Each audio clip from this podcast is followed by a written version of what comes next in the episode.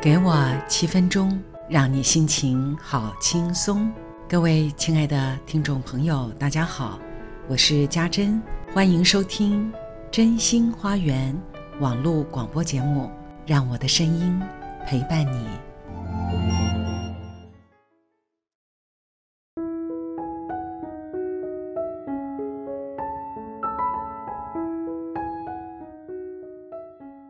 各位亲爱的朋友，大家晚安。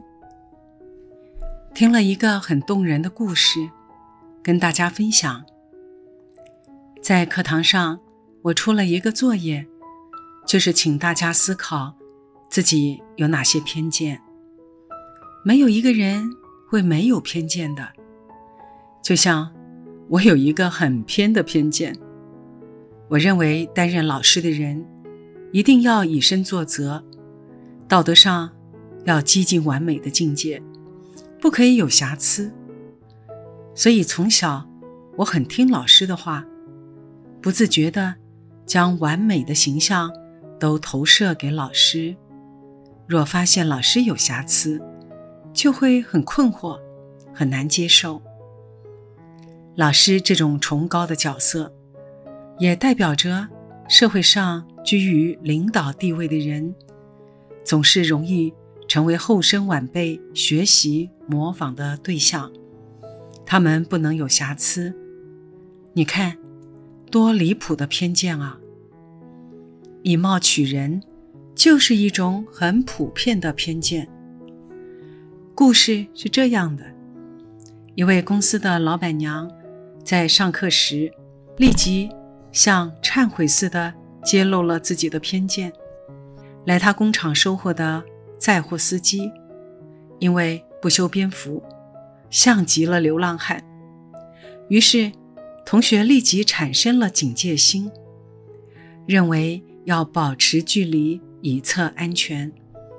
而同时，他看见一位老太太，竟然蹲在他家工厂的花圃边边去尿尿，他惊呆了，立即说。你怎么在这里尿尿？边说的同时，老太太正起身穿裤子，然后上了大货车。原来啊，她是货车司机的妈妈。这一幕，立即她产生了羞愧感，觉得自己怎么可以以貌取人？她转了一个看事的角度，她觉得司机先生。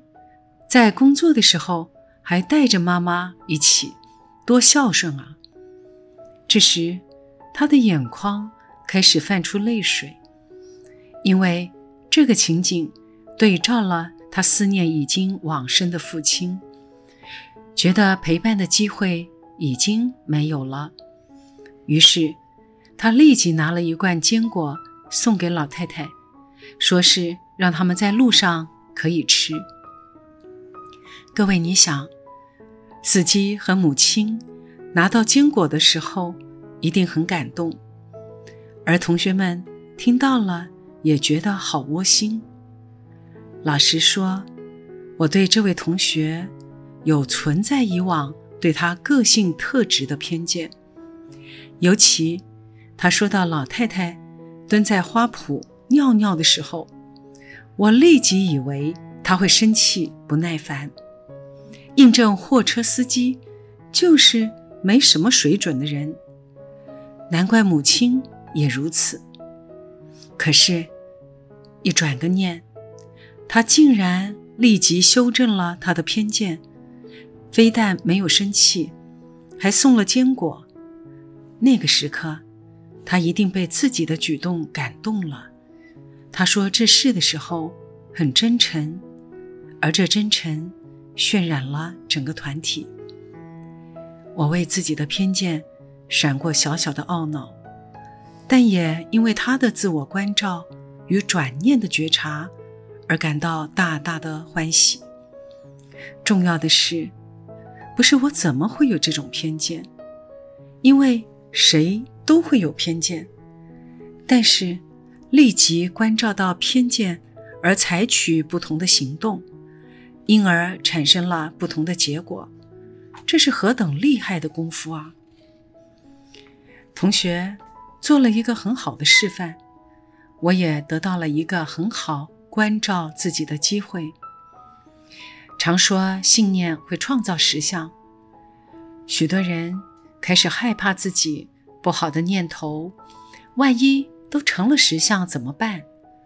万一我的偏见造成了不好的结果怎么办？偏见不就像是瑕疵一样无处不在吗？不能够容忍性格上的瑕疵，物品上的瑕疵。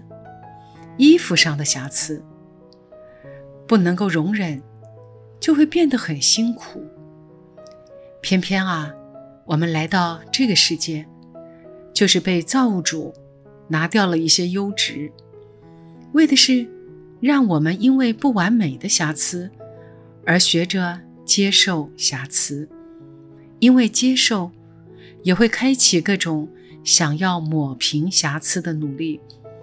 到最后，瑕疵也没有那么伤人，那么令人不能忍受了。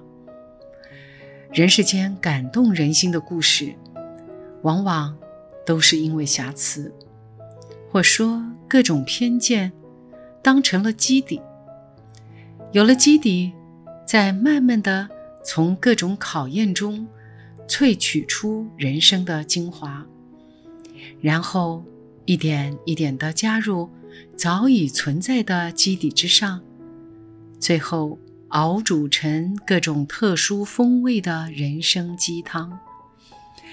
不是偏见的问题，是我们如何从各种偏见中看出人生的丰富，取用你想要的部分，慢慢的熬成你喜欢的人生鸡汤吧。夜深啦，就说到这里喽，也快要过年了，先跟各位新年快乐，祝各位在新的一年都有美好的梦想，而且好梦都会成真。